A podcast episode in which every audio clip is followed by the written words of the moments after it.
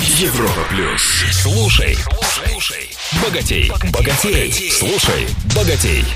Привет всем! С вами Роман Аргашоков, специалист по управлению личными деньгами. Сегодня расскажу о банкротстве физических лиц, то есть обычных людей. Что такое банкротство? Признание себя неспособным платить по долгам. Раньше это действовало только для организаций. Что это дает желающему обанкротиться? Возможность закона отложить требования кредиторов о возврате долгов. Что это дает кредитору? Возможность принудительно продать имущество организации и получить долю от вырученных денег в счет погашения кредита. В 2015 году вступит в силу закон о банкротстве для физических лиц. Цели такие же. Остановить давление кредиторов. Если есть имущество, оно продается. Если есть доходы, то существенная часть их забирается на погашение долгов. Если имущества и доходов нет, то через три года долги как бы прощаются. Банкрот может начать жизнь чистого листа. Звучит обнадеживающе для тех, кто не может платить по долгам и кредитам и устал слышать угрозы коллекторов. Но на деле не все так просто. Процедура будет стоить денег для заемщика, при том, что у него и так финансовые трудности.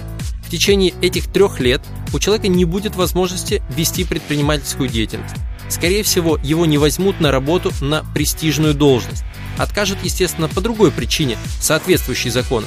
Если человек все-таки найдет работу, то будет сильно зависеть от работодателя. Плюс в России для людей имеет значение мнение о них со стороны окружения. Многие просто из-за репутации не захотят признавать себя банкротами, пока это не станет широко распространенным. На мой взгляд, выгоднее всего данный закон банкам. Они будут иметь возможность списать как убыток задолженность банкрота. Финансовые потери они и так компенсируют за счет повышения процентной ставки а их показатели это существенно улучшит. Напомню, у них есть строгие ограничения по количеству «плохих» в кавычках заемщиков. Начало рассмотрения дела банкротства отложили с 1 июля на 1 октября 2015 года. Не до конца проработан закон. Непонятно, как дальше жить банкротом эти три года, как восстанавливать свою нормальную финансовую жизнь, если нашли источник дохода. Также не готовы суды, особенно летом, когда многие судьи в отпусках. В принципе, идея закона о банкротстве правильная. Легче жить должно стать всем – заемщикам и банкам. Внедрение, скорее всего, также будет не без ошибок и сложностей.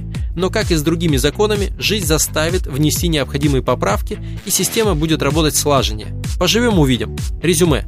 Попробуйте решить проблему с кредитами без банкротства, если сможете. Если же нет, то вперед к юристу консультироваться по этой процедуре. В следующем выпуске расскажу еще о двух подводных камнях инвестиций. С вами был Роман Аргашоков. Желаю всем финансовой свободы. Слушай, слушай, богатей, богатей. На Европе плюс.